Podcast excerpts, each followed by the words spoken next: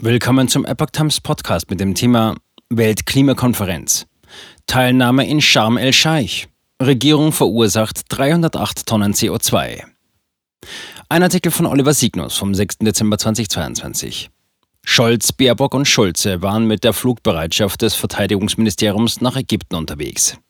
Sie erzeugten dabei so viel CO2 wie ein Autofahrer in 150 Jahren. Effekthascherei nennt es die fraktionslose Bundestagsabgeordnete Joanna Kota. Bei Hin- und Rückflügen im Zusammenhang mit der Weltklimakonferenz im ägyptischen Sharm el-Scheich haben Mitglieder der Bundesregierung sowie deren Mitarbeiter etwa 308 Tonnen Kohlenstoffdioxid ausgestoßen. Das geht aus einer aktuellen schriftlichen Antwort des Auswärtigen Amtes auf eine Frage der ehemaligen AfD-Abgeordneten Joanna Kota hervor.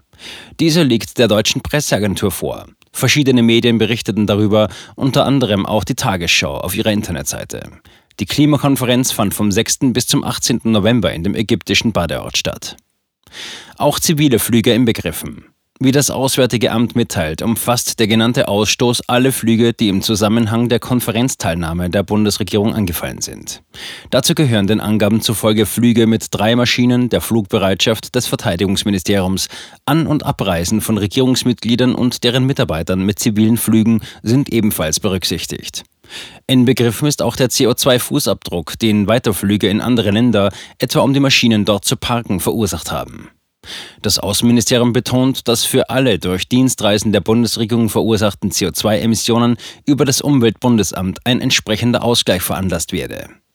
Die drei Maschinen nahmen von der Bundesregierung Bundeskanzler Olaf Scholz, Außenministerin Annalena Baerbock sowie Entwicklungsministerin Svenja Schulze samt ihren mitreisenden Mitarbeitern in Anspruch. Andere Regierungsvertreter hätten samt Begleitung zivile Flüge für die An- und Abreise genutzt, hieß es von Seiten des Auswärtigen Amtes. So viel CO2 erzeugt wie ein Autofahrer in 150 Jahren. Die nach ihrem Austritt aus der AfD nun fraktionslose Bundestagsabgeordnete Joanna Cotard warf der Ampelregierung Effekthascherei vor. Die Bundesregierung hat alleine mit den Flügen zur Klimakonferenz so viel CO2 erzeugt, dass ein durchschnittlicher Deutscher damit 150 Jahre Auto fahren könnte, sagte sie gegenüber der DPA. Das ist in Zeiten von Videokonferenzen absurd und eine riesige Verschwendung von Steuergeld. Deutschland brauche eine rationale Realpolitik, keinen aktionistischen Klimawahn, betonte die Politikerin.